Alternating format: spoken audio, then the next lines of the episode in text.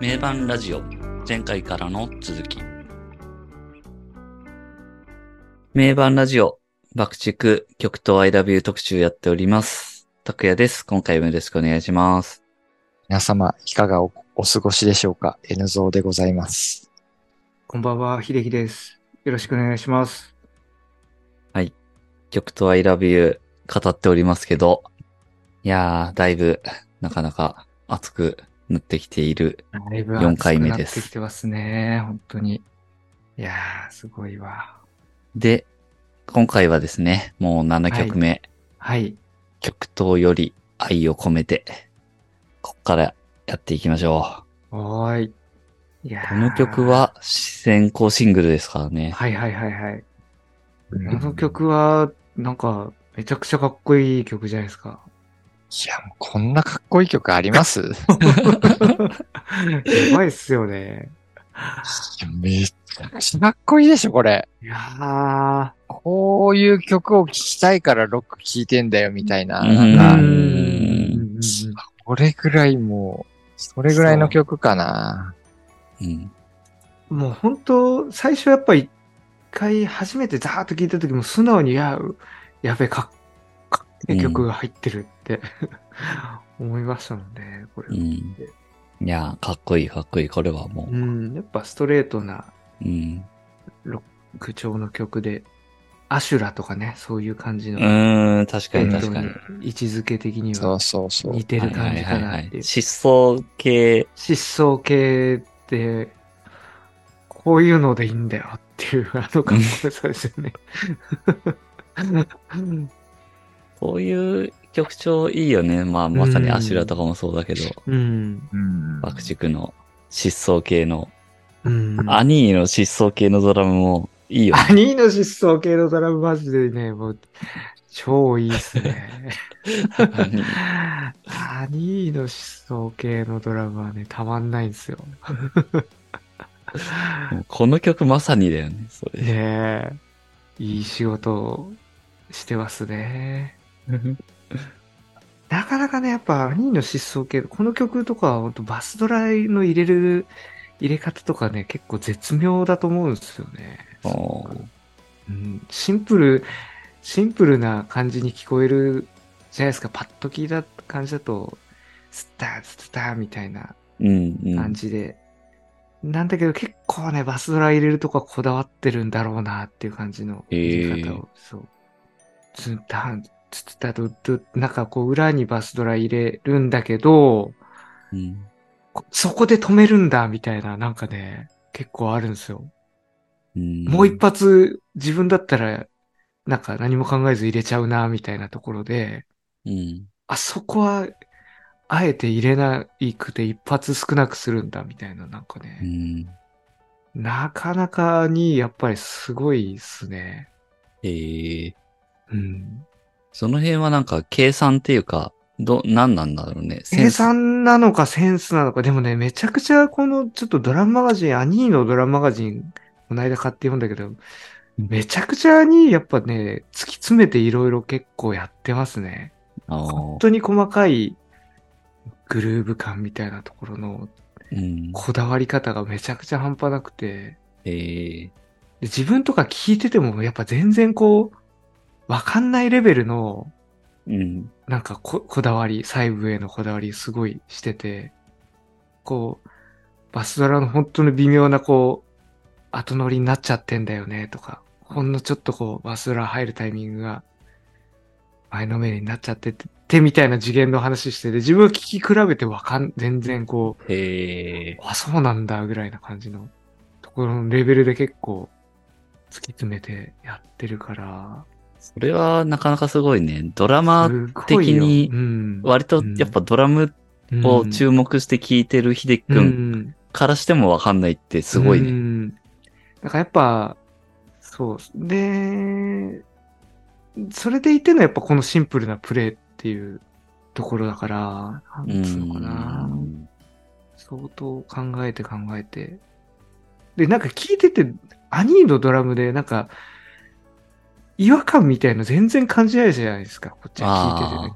気持ちいい、うん。全部の曲でちゃんとこう、馴染んでて、うん。違和感なく聴けてるのって多分やっぱすげえんだなっていう感じですね。ですよね。うん。どの曲も全然なんかい違和感なく、めちゃくちゃ気持ちいいなって感じで聴けてるなっていう気がして。うん。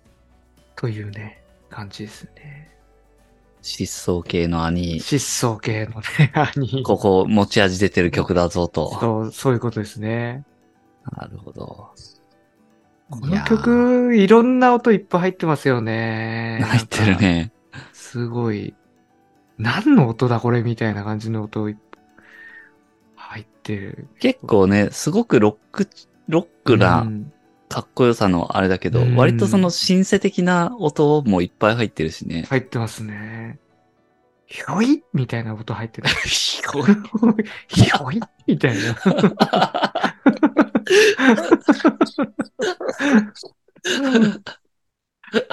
あの音とか何の、何の音これ？みたいな。ひょい？みたいな、後ろの方で。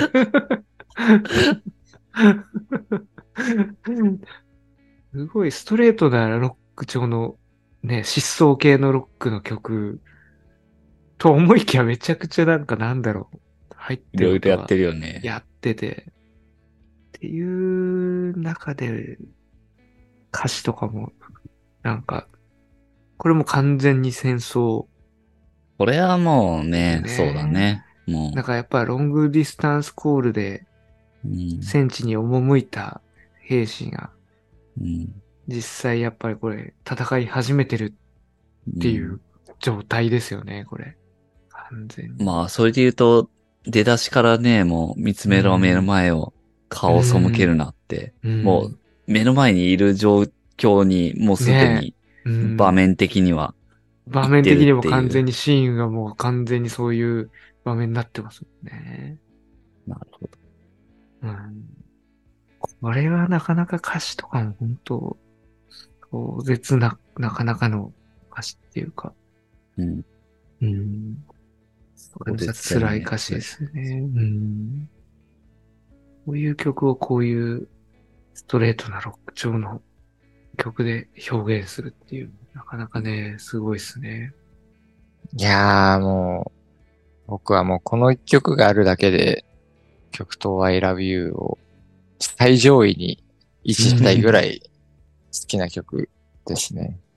なんか N ゾーさん、なんかあの、爆竹のあの、好きな曲の投票のやつでこれ1位とかでやってなかったあですれじゃシングルでしょ？シングルの。シングル、あ、そうそう、シングルの、シングルはいはいはい。うん。ランキングのあの、シングル。投票のやつで、確かこれにしてましたよね。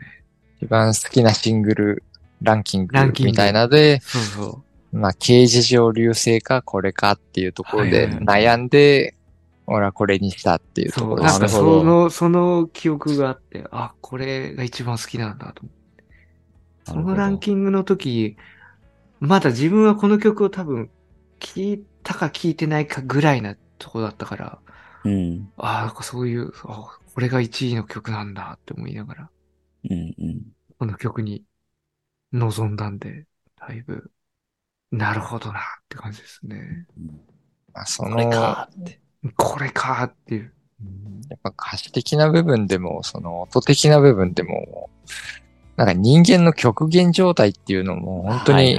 表してるという、そこを表現しきってる曲だなっていう。それをそういうロックという表現形態で表現しきってる曲だとうん。か思うんで、うんこれは割と究極の一曲だなうと。なるほど。なるほど。極限状態。確かに確かにほんとそうですね。詩はまあわかりやすいけど、サウンドもほんとそうですよね。う。うんちょっと、このサウンドもすごすぎて、う。うんん。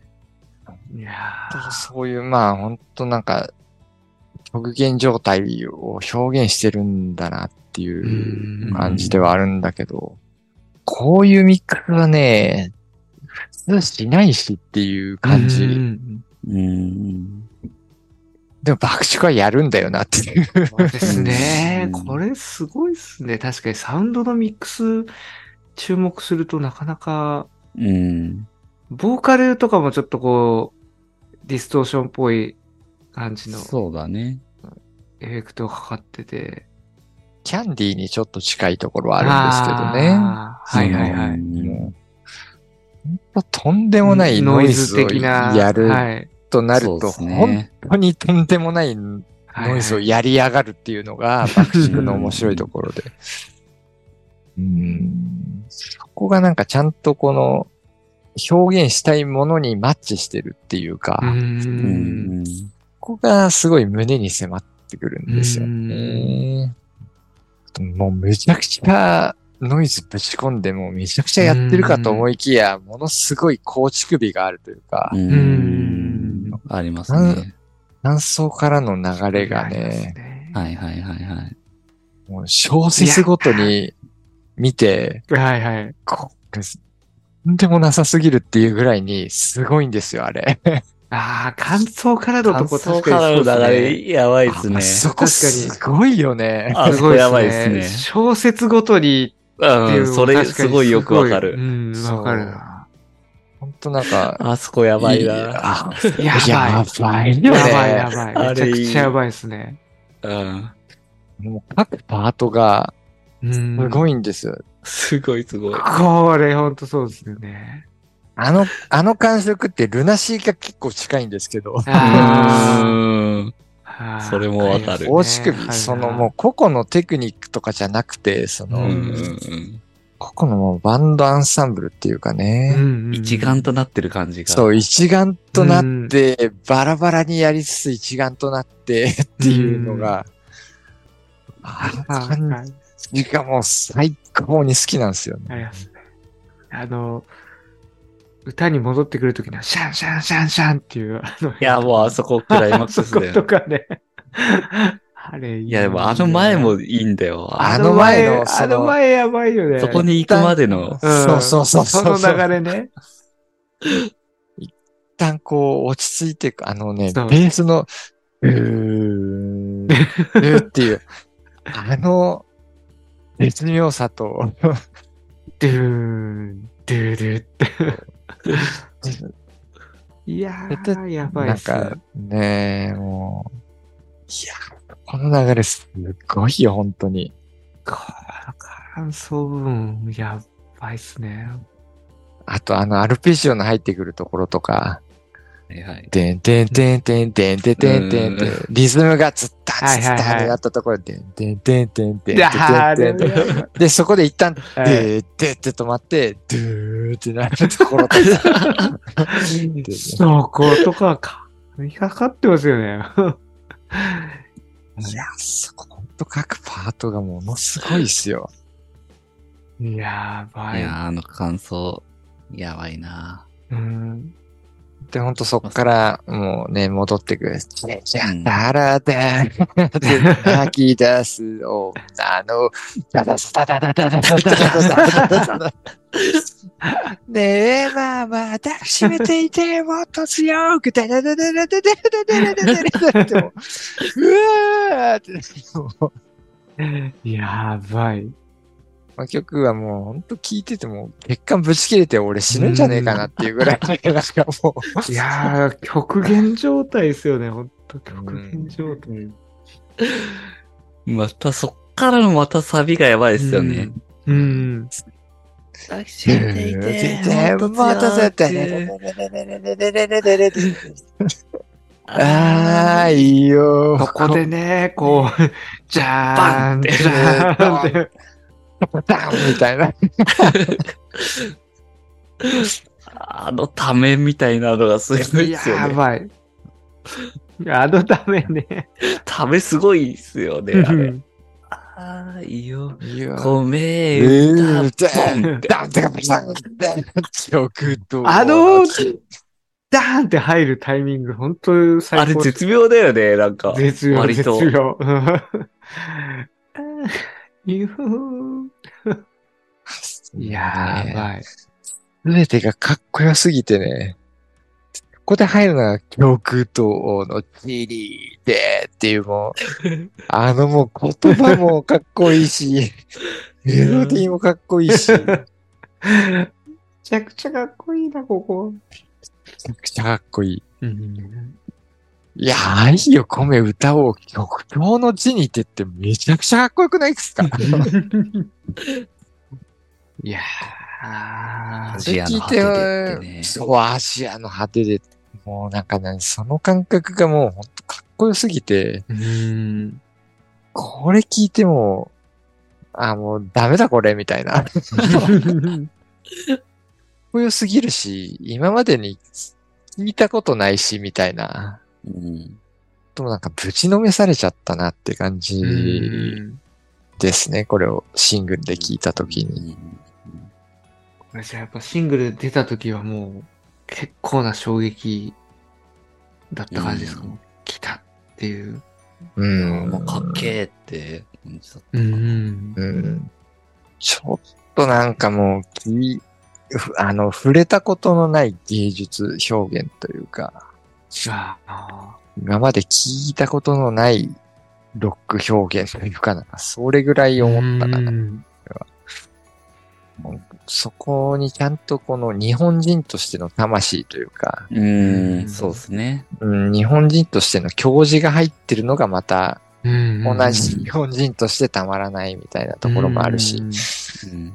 うん決してそのね、海外の洋楽のサルマネではなくみたいな、うんうんじゃないですね。ちゃんとその、うん、日本人のスピリットがあってこそのっていう、うんロックっていうのをや、鳴らしてる。うんちゃんとや、やれちゃってるってところでも、僕たちちょっと次元が違うなっていうのは思,、うん思いましたね。ううんこの。曲はでも本当にうん詩とかメッセージがまあそうだからなんかそう聞こえてる感じもするのかもしれないけど、やっぱ日本的な和みたいなところは曲のサウンサウンドっていうかなんかメロディーとかメロディーですね。ありますよね、やっぱ。そうそうそう。メロディーに和を感じつつも、サウンドはものすごい、うんうんその、洋楽サウンドというか、そのうんグランジオルタナティブからは、いはい。ポストロック、ヘビーロックってういう、ん。通った上でのサウンドが鳴ってるからたまらないんだよね。なるほど。もうほんと自分が好きなところが全部鳴ってるから、はいはいはいはいはいはい全部はい。うん、確かに確かに。そうなんですようん。メロディーは和というか、本当歌謡曲的なメロディーだと思うし、んそうですよね。うん。うん。そこに、このね、グランジオルタナ、シューゲイザー的かな、シューゲイザー。うんそうですね。でも確かに、シューゲーザーっぽい。うんそこをこう、そのサウンドを合わせつつ、その歌詞の世界観とか表現したいものと、うん。めちゃくちゃマッチしてるっていうのが、う。うんん。最高もたまらなすぎて、ねえ。うん。それでこうなんか疾走系のロックっぽい感じの、うん。なんか、感じも出してるっていう。うんすごいですね。そこを共存さ。本当だから、これ聞いたときに、なん、なんでこの爆縮というバンドがもっと、もっとこう言われてないのかっていうか、んいやも過小評価されすぎだろうとか、うん。うん。うん。それ思ったな。うん世界的にも日本的にも。確かに。うんこの曲をもっと深く聴こうよってことですよね。とんでもないことをやってるバンドがここにいますよ、みたいな。い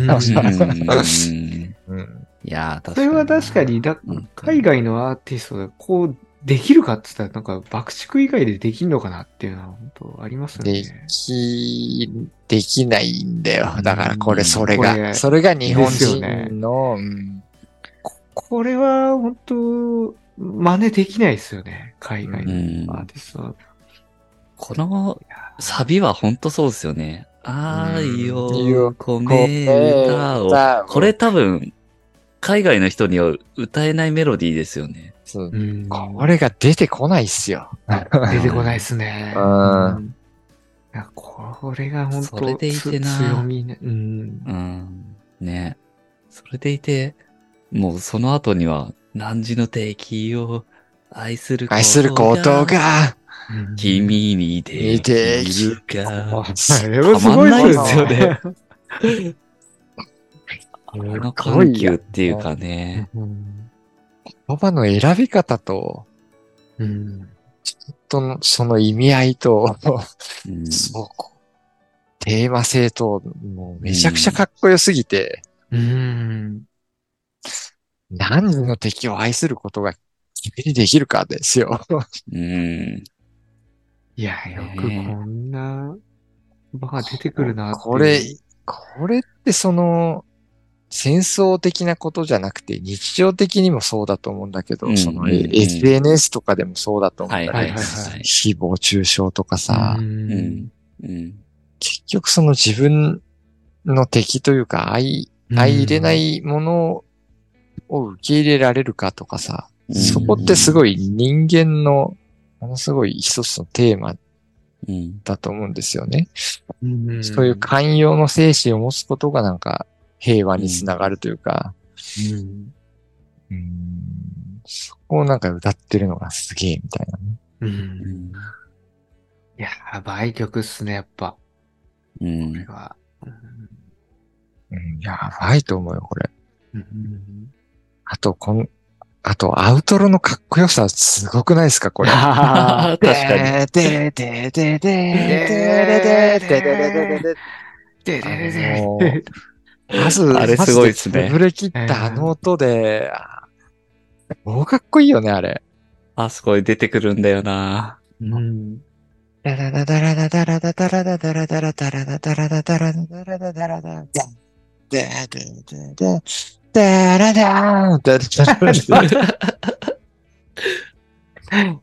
ダすぎてもう、テクニックなんか一つもないし、みたいな。うーん。もうマスでぶっ潰したような音でめち。ゃくちゃかっこいいっすよね。あそこかっこいいあそこ、あれがもうなんか、感情がぶち切れた先というかもうう、んぶ。ち切れた先の音をもうあそこで表現してる感じがして、ますあれはね。だから、その極限状態ですよ、あれまさうんに。そ音で。今にも、ももう、なんか、本当に引き裂かれる。弾きれる。う、いや、あれすっごいなと思って、うん。あれができるのが、やっぱり今井久志はちょっとおかしいっすよ。ううんん あれをだから意識的に入れてるわけですもんね、もんう。あそこにあれを。いやー、これすごいよな。いや、あの、あのアウトロのギター、本当割となんかね、個人的にはもう、世界のロックの歴史の中の。ベベストギターソロに入れたいくらい好きだな、あれは。いやー確かに。確かに。それ、それをなんかテクニックを持ってうん。やってるわけじゃないところがものすごい好き。っていうか。じゃーじゃーででででじゃー。じゃらじゃーじゃらじゃーんじゃらじゃじゃじゃじゃじゃじゃじゃいやー、テンションマックス、ね、上がりきる。本当に上がりきると。ジミヘンドリックス的というかね、なんか、ロックの真髄を分かってる人だなって思いますね。うんいやー、これすごいな、本当に。戦争の戦いの極限状態をこういう感じで表現するっていう。うんうんいやー、あと、まあ、この曲めちゃくちゃでかいのが、もう、ドア玉の、ドア玉とかも常になってうる。んてててててててててててあーそこねもうあれでもう、世界観が決定づけられてる。あの音ね。あれがもうあれでもうね、感じるじゃゃないですか、もう、そうんの、うん緊迫感っていうかう。んうん。緊迫感、緊迫感ね。うんすごいよね。すごいっすよね、あれ。ててててててててててててあ、やばって。これはずーっと割と鳴ってるもんね。その、うんそうそうそう。最後もそれで終わるし最後もそれ。で、そうですよね。うん。うーん、もう本当すごいよね。すごい。N ゾーさんがランキング1位に押したのもわかりますね、これは。うん。改めてこう、話してると、すげえなっていう。うん。ちょっとぶっ、ぶっ飛んでると思うんですけどね。うん。爆竹ファンが聞いたら、わかるわかるってなるのかな、これ。いやー。人気ね的にはどうなんですかね、これ、爆竹ファンの中で。あのランキングでどうだったんだ？ろシングル曲ランキングとかだとどうなんだろうちょっう。とう、ん。そこまで見てないけど。そ、いやーそんな別になんか中途半端な位置にいたような気がする。ああ、うん。10位とか。かなんか10位前後みたいな、なんかなるほど。はいはいは10何位みたいな感じだった気がするんだけど。10だろうなうん。だからちょっと、改めてしっかりこい。う、聞いね。て再投票、うん。次回ランキングがちょっとどうなるか。まあ、これはかっけえっすよう。ん。まあ、聞きどころが多いな、本当に。うん。うんいろんな音入ってるし。本当に多いですね。う。うんん。もう一小節ずつか、聞きどころみたいな感じですもんそうそうそう。ん。本当そうですね。うんじゃあまあね、曲とより愛を込めてはもういろいろあるけど、次はいはい。に進みますか。はい。まあちょっと日本、日本の誇るロックの一曲にした方がいいと思いますけど、うん。うん。ならねえだろうけど。こ れでも聞かせたいっすよね。海外の人とかにも。本当に。ちょっと聞いてみろって。まあ日本人がなんかちゃんと聞いて、うんそう。これかっこいいってなるべきだなってなるべきだよ。うんうんうん感じかな。うん。はい。じゃあ、アルバム次行って、はい8曲目、ゴースト。これは、まあ、先ほどの戦いでん亡くなられた方の歌ですかね。なるほど。なるほど。今度またね、そっちの方の目線で亡くなられたんでしょうね。激しい戦い。死神さえと。かあるもんね。うん。まあ、タイうんね、タイトルがゴーストですからね、もう完全に。確かうん。死んじゃった奴らのゴー死んじゃってたストっことで奴らすかのそういうこなるほどとですねね。まあ戦争は終わったっていうことなんですよね。戦いは終わったんだと思うんですよね。一応。うん なるほど。そうなんです。ここで。どんな結果になったかわかんないけど、まあ、うん。うん。この曲はまあ、うん。うん。割と影が薄い気がするけど、うん。ねいいよね。サビとか。うんこれもアコギの音が結構、割とこれもアコギ系だね出てる感じで。だ多分なんかこの辺も、この曲と I love you が、うん。なんかちょっと印象薄めみたいな感じの。そうね。感じの要素だからの、アルバム曲としての印象の一端を担ってるというか、うん。そうなんですよね。そうですね。すごいいい曲なんだけどな、と思うんだけど。ギターね結構いいよ。ギターソロのとことかもなんか、あの、なん、なんていうんですか、この音。オリエンタルな感じの音っていうか。てーとるねーのあの音結構好きなんですよね。なんか、アジアっぽい音っていうか。うん。決めとかもかっこいいんだけどね。じゃうん、んガチャンっていう。そうですね。うーん。確かに確かに。ですけど。うん。影が薄いったら、まあ、薄いっちゃ薄いし。そうですね。結構だからワープデイ、シャニクサイ、うんゴースト。そうそうそ この3曲がだから結構雰囲気が近いから、うんう。そうなんですよね。あ、だからこういう曲多いな、みたいな感じの。そうそうそうそう。こ印象にの辺が多分割と一色単にされて、うんうんああいう系の曲が多かったアルバムみたいな。うんうん。うんうん。うんなんかドヨーンとしてる。ああ、そうだね。それは、それはそういうことでねよく聞くと全然違うけどね、それぞれ。。うん。うんそういう感じはあるんだろうなって気はするな。うん。うん。いまいちやっぱ分かりづらいっていうかなん。かね、う。うん。ん、ブレて聞こえるところはあるかなとは思いますけどね。うん。これはなんかあの、イゾラで言ったら野良猫的あな感じあ、の確かに確かに。位置づけじゃないですかね。確かに。なんか、近いね、なん突然なんかちょっとこう別目線で語られるみたいはいはいはい。な。うん。野良猫、確かになんかちょっとその、外したメロディーみたいなところが、とかもなんか共通してる気もするね。そうそうそうそう。そう、その辺で言うとやっぱイゾラの方がやっぱ完成されてるというかね。うんアルバムとし。て。うん。確かに。うん。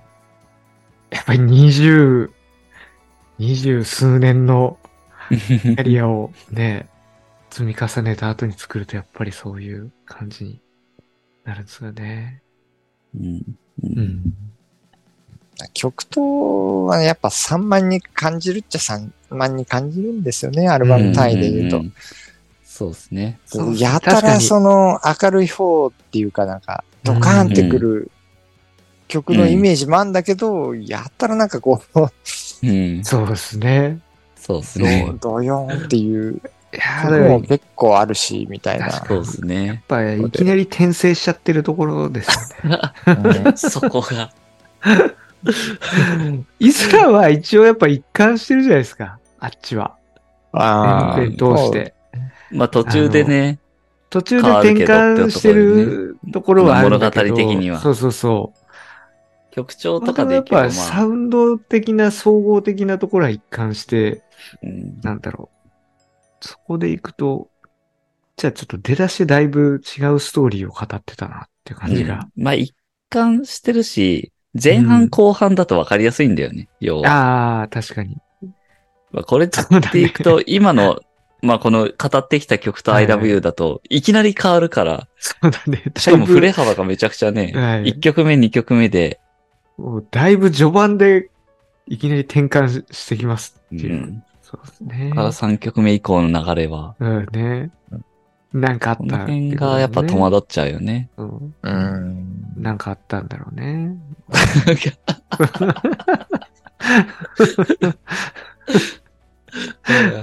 そう。あったんだろうね。いやまあ、ゴーストそんなとこですよね。はいだから、はいうん。味わい深いんだけどな、ゴーあ、そうそう味。わい深いね。そう、まさにそうい。う感じだよね。味わい深いって感じで。うんト。うん。だこれこそ本当これも雨の日に聞くのがちょうどいいんですよ。うん雨の日そうですね。傘さしてちょっと歩きながら聞くのがすげうえん。合うんですよね。うん。ちょっとドヨーンとしつつも。どよーんとした曇り空の雨の、なんか傘さしながらこれ聞きながら歩ったら、うんうん。なんか、ただ歩ってるだけなのになんかちょっと、なんかグッときちゃうみたいな。うん。そうね。じゃあ次が、9曲目、ブリリアント。うん。これこ星の3曲ですね。ああ、あ、これは星の3曲なんですね。もうアコギのね。あーこれは、うんこれの。うんいや、確かに。子守歌みたいなねこれもアコギそうです子ね。守歌。これもめちゃくちゃアコギだからやっぱ、まあ、これは生き残った方の人の歌ですよね。なんていこれはね、あのーあっちゃんが、これについては、そのインタビューで言ってるやつがあって、はいはいはい。6曲目のロングディスタンスコールはいはいはい。のアンサーみたいなものって、おー。あーおー、じゃああの、彼は生き延びて帰ってきたんですね。いや、それがね、あ、そうじゃないんだ。戦争に行った自分の息子が亡骸になって帰ってきたけどそこで夢見てる父親だったり母親だったりっていう。ああ、そっち目線ってことなんですね。まあでもいあろんな風に解釈してくれて構わないけどっていう。ああ、でも、お帰り坊や疲れたでしょって言ってるから、いきなり、そっか。なるほどね。思ってるより重いんだよ。重いめ。ちゃくちゃ重いっすね、これ。なるほどな。うわー、そっか。これは、重いよね。なるほど。ああ、そうか、そういうことですね。ロングディスタンスコールのアンサー的な感じ。いやー。うーん。これがだからまあその今の僕が言ったあっちゃんのはいはいはいインタビュー。でのうんうん。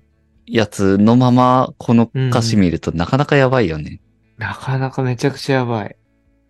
ああ、いや、なんか全然、そう生き延びた、その歌かと思ったけど、全然真逆だね、これ確かに。ってたら。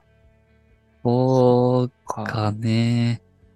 泣き殻で帰ってきて、でも、それに対してお帰り坊や疲れたでしょうって言って、言っ、話しかけてんだもんね。死んだように眠ってるっていうところが、なんかもう、ちょっとグッとくるよねい。ややばいよね、そこが。然もう死んだってことは信じてないってことだよね。信じられてないっていうか、受け入れてないっていうか、そうだね。早く起きなさいよ、つってそうん。言ってるわけですよね。なかなかやばいな。いや、この曲、もともと好きだったけど、うん。これちょっと歌詞のなかなか重さがすごいっすね。うん。さっきの曲とより愛を込めてがもう、サウンドにしても、表現してる。るものにしても極限状態を表してるとしたら、こっちの曲は、これもやっぱ極限状態だと思うんですけど、うん。もううん極極限、極限が超えすぎてもうんうんうんうん。う、わーってなっちゃったみたいな。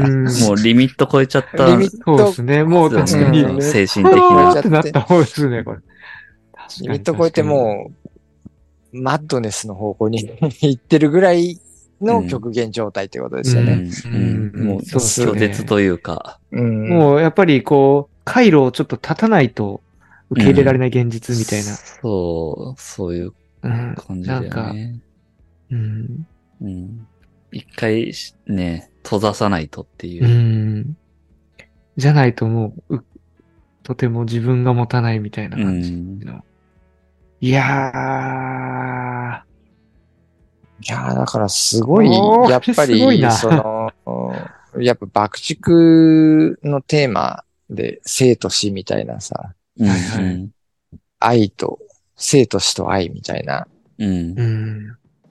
のは一貫したテーマとしてあるとは思うんですけど、それがすごいレベルで表現されてるよなとは思いますよね、このアルバムって。ですねう。ん。本当に。これすごいっすよね。ちょっと、だからもう、ロングディスタンスコールからの流れがもうなんかちょっと、やばすぎるな。いやーいやこれはでも星野3曲だけど、あの、星野さんがインタビューで言ってたけど、ー。はいはい結。構最後の方にできた曲らしくて、レコーディング作業が始まってからできたみたいなうんことは言ってたし、うんうんこのブリリアントっていうのも仮で星野さんがつけてたタイトルらしいからね。うん。おータイトルはじゃあ、それでそのうん。渡して、あの、多分、星野さん的には変わるうんうんつもりで、自分的にブリリアントって仮でタイトルつけてた。けど、それがそのままなんか使わうん。れてたうんらしくて。で、なんか、星野さんがもともと描いてたイメージ的にも、なんかその遠いところに行っちゃったみたいな、うんうん。そういう感じのもともと曲だったらしくて。だから割となんか、その思い描いた世界観があっちゃんと一緒だったんだな、みたいなう。ん。帰ってきたものを聞いて、って言ってましたね。いやーあその辺もまたすごいっすよね、爆竹。ねうん。な、なんつうんですかね、話さずとも通じる。なんかまあねそこはそう、あうんのあうんだし、なんかその持ってきたその、ブリリアントっていうフレーズから、またなんかこう、インスピレーションを受けてみたいな感じで。でもなんか、全体のテーマは、なんとなく一貫してるとこもあり、そうな感じにもなりつつっていう。そうですね。うん。そこがすごいよね。うん。うん。まあ、そういうブリリアントがあって、ここだいぶ空気感変わりますからね、これで。ねうん。あると。で、次が10曲目。王国。はいはいうんうんうん。これは、でも、ねだいぶなんかこのアルバム象徴するなんかうん。印象があるんだよな。ああ、これやっぱ戦争終わって新たな王国が 立ち上がったみたいなやっぱ感じだ、思っちゃうんだよな、これ。まあ、そういう流れですかね。物語の一応、こう、完結的な感じのところで、そういう想像ししちゃいましたね、自分は。なんか、なるほど。うん。いろいろあって、新たな王国っていうのができたんだなーっていう感じの。なんかさらっと聞いてて、なんか、どの辺が、キングダムカムなのかよくわかんねえなとか思いながら聞いてた。突然の、王国、王国、キングダムカムって言われてもなみたいな。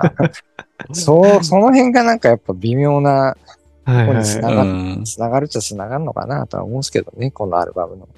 うん。その、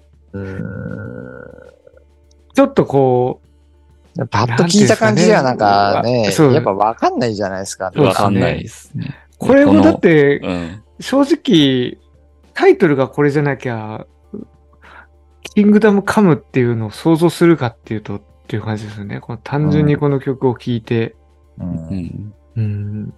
うん、やたらその、ポップな方向で印象深い曲もああると思はいいきや、はい。やたらおとなしい曲も結構あるし、みたいなところで、うんね深く、深くやっていくとね、その、今回の、あれみたいな、わあの、名盤ラジオみたいな解釈もできる。そうですちょっとできるかもしれないですけど妄想、そう妄想に妄想を膨らませてっていう感じの。妄想という名のあれかもしんないけど。だいぶ妄想膨らませうんちゃって結果。でパッと聞いた感じではなんかよ、よくわかんねえってなる、じゃなるかなとは思いますけど。そうですね。まあ、この曲も相当、だって、うん。ひひねくれてるっていうか、もうわか、わかりにくくしてますもんね、この浮遊う感。ん。浮遊感で、ね。浮遊感 浮遊感めっちゃ何これって。なんだからそこが確かにちょっとわかんない部分でも確かにあるですね。なんだろう、うんこの浮遊感はっていう。いや、この曲、うん。曲頭より愛を褒めてのカップリングに入ってて、でもその時点で確か曲と I love you のアルバムの中にも、あ、この曲って入ってるんだっていうのなんか曲順っていうか曲のああれ見てラインナップ確か知はもう出てたんで。そのカップリングのやつはすごいなんかもっとわかりにくいんだよ、なんか。ああ、違う。一番はなんか歌メロがシンセになってたりとかして。へえ。で、ああ、なんか、まあ、でも、これリミックスみたいなやつだからな、みたいな。うん。まあ、アルバムバージョンだったら、普通になんかすごい聴きやすくなってんのかな、みたいな。うんうんうん。で、なんかそのポテンシャルありそうじゃん、なんか。うんうんうんうんうん。と思ったら別にそうなってねえっていう。わりかしリミックスっぽいまんま出てきたっていそう わりかしめっちゃふわふわしてるし。確かに。途中もね、なんか、てーてーてーてーてーてーてーてーてーてーみたいな、なんうんか、そういう。いや、これ全然もっと、やろうと思えば全然できるけど、あえてやってないっていうかね、もうこの、わかりにくい、まあまあ、わざと終わらせてるっていう感じなんですよね。うん。アルバム的に。でも、なんかこれは、ウィキペディアに書いてあったけど、はいはい。この曲の歌詞は、争いのない平和な世界をテーマにしてるってああ。書いてあったけど。一応、戦いは終わった。うん戦いは終わって、平和なキングダムがカムしたってことですかね。ダムがカムしたってことですね。けど、すごいこう、ぼやかしてるんじゃないですか。ああ。キングダムはできたんだけど、ふわふわってして果たして、果たしてそれは、みたいな。うん。それをかっちりやってないっていうか、うん。なるほどね。わかんないけど。このね、ちょっと狂ったキングダムっぽい感じのところの。うんああ、なんか、そうだね、なんか。狂ったキングダム感はちょっとありますよね。うん、なんか一番最後の終わりの辺とかもだいぶちょっと、ちょっと狂った感じの音入ってますよね。てーてー、かてかてーてーてーてーてーああ、そうだね。てみたいな、なんか。ああ、そうだね、そうだね。感じですね。なんか終わりんとことか。ほころびが。そうそう。なんかちょっとキン、平和なキングダム訪れたかと思いきや、思いきやっていう。そのキングダムっていうのは実は狂ってるんだよみたいな、なんかう、ん。なんかちょっとそれあるか、ありそうじゃないですか。なんかちょっと。メッセージ性的にうん。だね、戦争やったよ。綺麗には終わらないぞで、戦争やったよ。で、それでこう平和が訪れたよ。で、新たな王国できたんだけど、うんそれで果たしてどうなのっていう。でだから結局、その王国が狂ってたらどうするのみたいな。なんかそういう。はいはいはいはい。だから結局、イゾラの時もあったけど、うん歴史は繰り返す的な。そういうのを暗示してるっていう暗示してるよね。ことなんじゃないのかな、それでいくと。これでの、だってこう、後に続いていくわけでしょ。次のアルバムに。そうだね。それで次が最後ですけど、はい Continue Continue。いくと。まさに続くっていう曲ですもんね。ここはまあ、ね、元々のはいはい。背景的には、うんアルバム、まあ2枚組になるぐらいのボリュームがあって、もう曲のリストというか、出来上がり的にはもう次のアルバムも見えてるっていう中なんで、はいはいはいまあそれを見越して、こういう最後、続きっていう感。じでやってるんだと思うんですけどね、これ自体は。うんうんうん。いやー、おもう、狂った王国がもう、崩壊してる 様が、垣間見えるんじゃないかなって感じがな ちょっとしてきましたね。なんか今話。まあこれはね、実際まあその後もう知ってるはいはい。ところでいくと、はい。はい次のアルバム、モナリザ・オーバードライブのはい1曲目、に、まあとこれが、繋がってる感じですね。ね、連動してるというか、はいはい。っていうことになってるわけですけど。この次に関しては、今回は割と連続で2つ聞いちゃいました。いつもうん爆竹は、一個一個取り上げるごとにちょっと新鮮な気持ちでこう初めて聞くっていうのやってたけど、うん。モナリザ・オーバードライブはね、双子っていう感じの位置づけっぽかったので。コンティニューで終わるわけですけど、N ゾーさん、どうですか？個人的には、まあ、王国で終わったらなんかわけわかんねえなっていうところ。いや、でも確かに、こうわけわかんないですよね。あのこれで、なんかこうずーっと聞いてきて、あの浮遊感と、あの、狂った感じで、え、どういうこと？って確かになりますよね。うん。じゃあこりゃ、みたいなところで、この、最後にこの曲が来ることで、めちゃくちゃ締まるというか、ああ。ありますね。うん、確かにそうそれも感じるし、はい。これは普通は1曲目だろうっていうところで、うん次に続くうん。うんっていう、普通はこれ1曲目に持ってくるじゃん、みたいな。そうですはいはね。でそれをあえて最後に持ってきてることで、次へ続きますよっていう、その続くっていう示唆をしてるのかなとも思うし。で、実際そうなってるわけだし。うんそうですね。うん。なこれを最後に持ってくるセンスもまたやっぱすげえなとは思うんですけどね。うんすごい、すごいですね。うん音的にもめちゃくちゃかっこよくて、う。うんん、かっこいい。すごいノイズ、キャーっていうノイズねが来て、で、さ、まあ、サビっちゃサビで、てん、ててんてん、てんてんてんてんてんてん。めちゃめちゃ静かになるじゃん。はいはいはい。超かっけえな、これ、とい思って。なんか、こう、このなんか機械感っていうかなんかで、なんつうんですかね、工業感がほんとすごいな。インダストリアルで。うん。で、これ、このインダストリアルなそのノイズの感じと、あと、その、サビの、はいはいちょっと、ちょっと叙情的な、メメロディアスな感じうんもうこの曲ってまさに AFX インなんだよ。はいはい。めちゃくちゃうん AFX インなんだけど、で、俺もうこれ聞いた瞬間に、ああ、はいはい AFX インやってんだと思ったんだけど、うん。それをなんか、ちゃんと自分のものにしてるっていうか、はいはい。。そこがなんかやっぱす、ああ、すごいなと思っうんたな。単なる真似事っていうんじゃなくて、もう自分の、もう、うん、うん。そう、肝骨脱退じゃないですけどさ、はいはい。うん。やっぱ自分のものにしちゃってるんですよね。うん。と聞いて、ああ、なるほどって、う。ん。AFX ね、みたいなのは思うんだけど、AFX とか9インチとか、あの辺の、うん。うん。うん。その雰囲気だなとは思うんだけど、でもやっぱ今いい話なんですよ。うん出来上がったものを聞くとね、うん その感覚がやっぱすげえなと思って、いやー、これすげえなーと。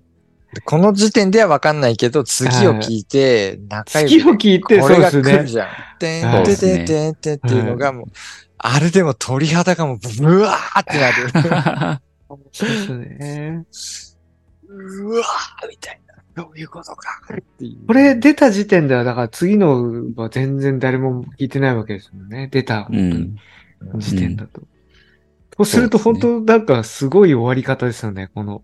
この終わり方。まあ、かなり強引な。感じの。まあでもめっちゃ続く期間は本当あるからな。タイトル、うんタイトルもまあそのまんまだしそうだね。うん。どういうことだそのっていう。段階ではよくわかんないんだけどね。うんうん。まあまさかそうです次が出てみるとね。回収されるっていう。ですよね。まあ腑にこの時落ちるっていうか点でもう、うん。うわぁ、なんかよくわかんないけど、こういう感じで終わるんだ、みたいなうん。感じになりますよね。これがたまんないのが、そその次の最初でその、てんててんてんてんてんてんてんっていうのが来てて、うわーっていうのと、で、次のアルバムの最後はコンティニュアスで、はいははいいはいいはいいはいはいはい。で、あの曲がライブだと最初に来るじゃん。はいはいはあそれがまたすげえなっていう。い確かに。ー。いやまあなんかもう、円環構造というかなこの無限、無限大のあの記号みたいな。はいー。はいはい。そうですね。その辺もなんか言いづらっぽいんですよね。そうそう確かにそこもぽいね。めちゃくちゃぽいね。イゾラも同じように、その、もともと2枚組ぐらいある前提でうん。スタートしてるけど、結局1枚として、まずはイゾラが出ました。で、だから次どうなるかっていうの、すごい楽しみですよね。モナリザ的なやつが的なやつが、ね。面白いですよね。うんう。ん。だから、まあ、モナリザも、僕らまあ、当然知ってるわけだけど、いろいろ、やっぱあるじゃないですか、その反動的なのが。うん。ああ、はいはいはいはい。極東からのうん反動みたいなのがやっぱ感じられるから、イゾライのゾラからの反動ね。反動あるのね。だから、マイマイ色がもっと出てきたりするのかなとか、そういうところとかも含めて、うん。ちょっとね、いろいろ。うん。次、だいぶ、ハードで地下に潜っちゃうやつ出てくるかもしれないですよね。うん。うん。楽しみ、楽しみですね。その辺も。楽しみですよね。その反動的な。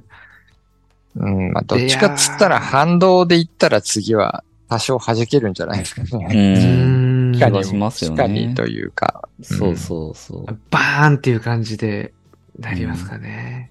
今井さんがまた一曲丸々歌うみたいな、うん。いやそういうのもあるかもしれない。うん。いやー、なかなかなアルバムですけど、曲と I な love かなかなアルバムですね。もうここで今回締めて終わりたいと思いますけど、アルバいムや全体ー。見てきましたが、いいねこの、このまた続いていく感じがまたいいですね。そうそう。アルバムと終わり方と同様に。うんこれはだってもう次のね、モナリザどうなるのかっていう。うんいやーでも曲と I love you ん、だいぶ、その、なんか、ひでっくんがうん。言ってた、その、うんストーリー、一曲ずつなんか言ってたけど、うん展。開を、はいはい。割としっくりくる。割としっくりくるでしょ、意外と。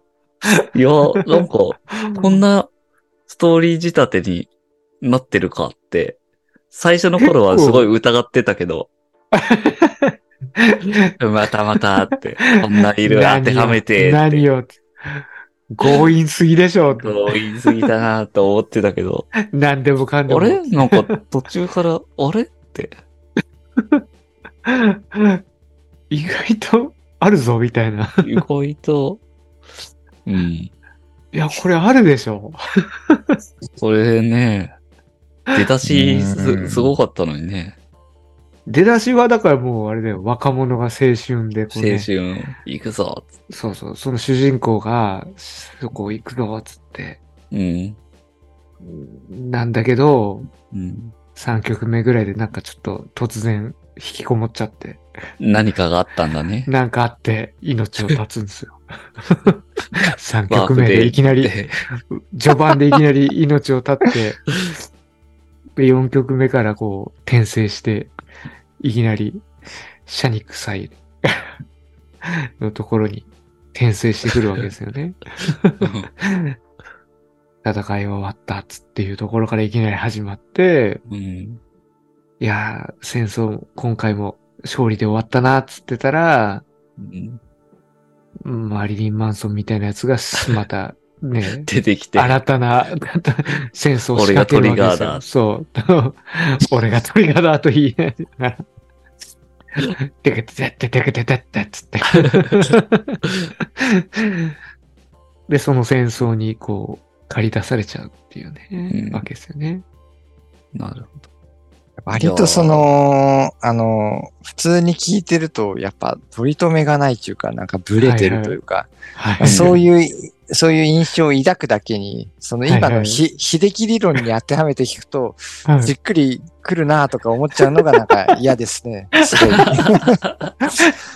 いやー、ほんと、なんか、あれ意外となんか、まとまりあるアルバムだ。ちゃんとしたこう、物語性あるんじゃねえか。まとまりあるアルバムに聞こえてくる。いや、めちゃくちゃ一番コンセプチュアルな実はめちゃくちゃ覚えてく、るっていう。実はめちゃくちゃ一貫したコンセプトが。いやー、いや、だからそうですよ。で、ね、曲とよ寄り合いを込めてて、本当に戦った後の死んだ人と、うん。死んだ人っていうかまあね、その後の戦、戦ったうん、うん。のでね、確かに。亡くなったうん。本人と、本人とそれかい逆に言うと、か家家族。の話が綴られた後に、そしてあ新しい王国ができた。だけど、だけどっていうところで。狂ってるじゃねえか、この王国はっていうなところからの、コンティニューでなんか、ちょっ続くよっとていう。やばい感じの、不穏な感じで終わると。続くと。で、Here we go! つって。やっぱり狂ってなかった。やっぱ狂ってたかみたいな。この国、Go 新しい王国 yourself! Lift up your miserable 狂って!る、狂ってる。やばいやばい。やっぱり狂ってたって。あやっぱ、あ、ダメだった。狂ってた、狂ってた、狂ってた。またこのパターンだ。やっぱりこのパターン。やっぱり、でアルバム単位で壮大な今度、こっちだって行くとやっぱり狂ってるっていうね、爆竹のパターン。そうのパターンですよ。いや狂 ってた、狂ってた。ー、すごいなーなんかもうそう聞こえるもんな。聞こえるでしょ。いやー、これいやは、ー、ちょっと捉え方変わってきたかも。意外と、ねそうなるほどなそういう風に捉えるとなんか辻褄が合いそうな気がするのがなんかムカつくよね。なんかイラッとする。何なんだよ、みたいな。ーいやー、合いそうな気がする。我々もう20年聞いてるのに、数ヶ月の、いなんかね、やたら散漫な、散漫な、ブレてるアルバムだなとか思って聞いてたら。それ君のはちょっと、君の理論にはまる、はめるとなんか、すげえちゃんとい一貫してんのかみ一たいな。貫したコンセプトのもと。何それみたいな。めちゃくちゃストーリー、ストーリー仕立てのアルバム。まあ2曲目から3曲目の間が、ちょっと、どう、どうしたって感じあそこで何があったかですけどね。一何があっ番の、たか。一番の謎は まあね、傷つくことがあったんでしょう。傷つくだったんじゃねえいきなり部屋に閉じこもるようなそうことが。駆け抜けるぞって言ってたの。めっちゃその最初の勢いどうしたって。確かに。そこだけはね、ほんと謎ですよね。そこだけは語られないっていう。ああ、あんだけ希望に満ちてたあの青年が、もうね。そっから転生するっていう。いきなり、強引いや、な、ら死んで死んで。強引何が転生するだよ、もう。転生もののね、なんでもありじゃねえか転生もののストーリーだった何が転生ものだよ、この野郎。はあ、いやもう、それぐらいの強引じゃないともう辻褄が合わないですよね、このアルバム。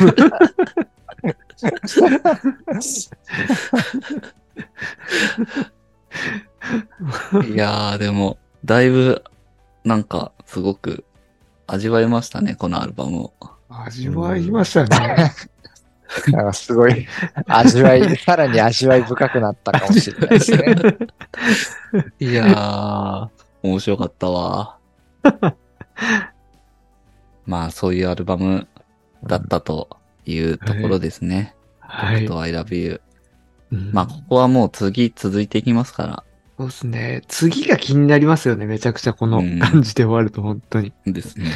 うん。まあ、モナリザオーバードライブと、ちょっとセット的な感じだから、そっちの話でもまたこの曲と I love you 出てくるかもしれないし、そうですね。うん確かに確かに。そうですね。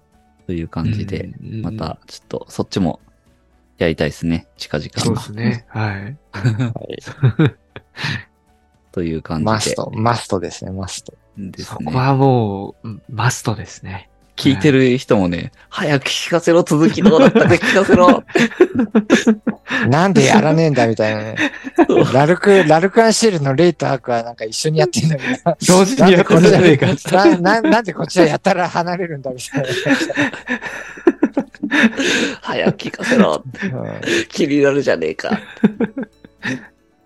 次はモナリザオードアドライブだろうみたいな。ね。じゃあじゃあまあ、曲と I love you はそんな感じで。はい。じゃあ次のアルバム決めて終わりましょうか。はい。はい。次が N ゾーさんですね。お次が50枚目のアルバムですね。お次が、50枚目ですか。名盤ラジオ50枚目と、ちょっと節目と、はいはい。うんまあ一個スペシャルな感じというところですかね。そうなりますね。なるほど。ね。確かに。まあちょっと、スペシャルというところで、オリジナルアルバムはいはい。ではなはいはいくというか、ちょっと離れて、うん。おでもまあ僕ら、馴染みの深いね、はい。はいとこ。ろで、はいはい。皆さんもよろ喜んでいただけるんじゃないだろうかというところで、えー、爆竹というバンドの、めちゃくちゃ馴染みが、ラチビが。めっちゃ、今話してきましたからね。今まで話してきた。いや、わかんない。初めましてからもしれないですけどね。爆竹という、爆竹というバンドがあるんですけど、それのバンドの、殺しの調べという、おー、なるほど。ちょっとオリジナルアルバムではないというところでね、50枚目というところで、えいやーなるほー、ど。面白いんじゃないかという、セルフカバーですか、これは。うー。うんん。なるほど。独特なアルバムですよね、これも。セルフカバというところで、ちょっと面白いんじゃないかというところー。で、はい。ですね。記念すべき50枚目のアルバムに選ばせていただきます。これ多分でも、オフィシャルでは普通のアルバム扱いになってるんですよね。枚数的には。なんか別になんていうか、いわゆる何枚目のアルバムみたいなやつではベスカウントされてるんですよトアルバムだったりとか、再録とかそういうんじゃなくてっていう、うん。一個の作品として、きっちりやっぱり。そう、なってうる。オフィシャルでは。なので逆にね、そう飛ばしてたらまずい。なるほど、なるほど。やんないとやらっないと。やらないとですね。っていう。感じですよ。はいはい。なるほど。うん。まあ、実質はね、セルフカバーのアルバムだから、うんうんうん。厳密にはね、オリジナルアルバムかどうかってところはもちろんあるけど、まあでも50枚だから、50枚目だから、なんかいい,、いいっすね、スペシャル感あって。そうですね。いいんじゃないですか。うん。そういうちょっと特殊な立ち位置の。特殊な、はい、はいはい。特殊なアルバムをやりましょうかと。ぞ。そうですね。ははい。じゃあ次回もまた爆竹ということで、引き続きね、やっていきたいと思います。はいそうですね。はい。まあ、今回でね、曲の I love you のうん。いいが上がったらいいんですけど。そうですね。ちょっと次。回最下位脱出を、そうだね。最下位脱出できたら嬉しいですよね、普通に。うん。うんと、頑張れって感じですよ、もう。うん。思い入れがあるから。ね。 One Life, One Death と、これがね、ワンツーフィニッシュしてくれたワンツーはない的には。ワンツーはない。どん、どんだけの影響力なんだ、俺ら。ビリだったやつがさ、ワンツーって、どうした？その、調査の信頼度が、もう、やばいことになるよね。そうだね。いや曲と、でもこれ、ジャケットもかっこいいよね。うんああ、かっこいいですね。これ、そういえばジャケット触れなかったですけど、これって、なん、なんなんですかね、これ。なんの、ね。ね。謎のなんか、謎の、その、ああ、そうですよね。うん。でもこれ、んメンバーの顔とかがうっすら映ってるうっすらね、あるね。ね。全然最初気づかなかったけど、よく見たら、そうなってて。うんまあ、そんなところで、はい。人気が上がったらいいんですけど。ですね。ですね。うん。まあ、そんな曲と IW やってきましたというところで、はい。まあ次回も爆竹の殺しの調べやりますので、爆竹引き続き盛り上がっていきましょうとはい。いう感じです。じゃあ今回は以上です。最後まで聞いていただきありがとうございました。ありがとうございました。ました。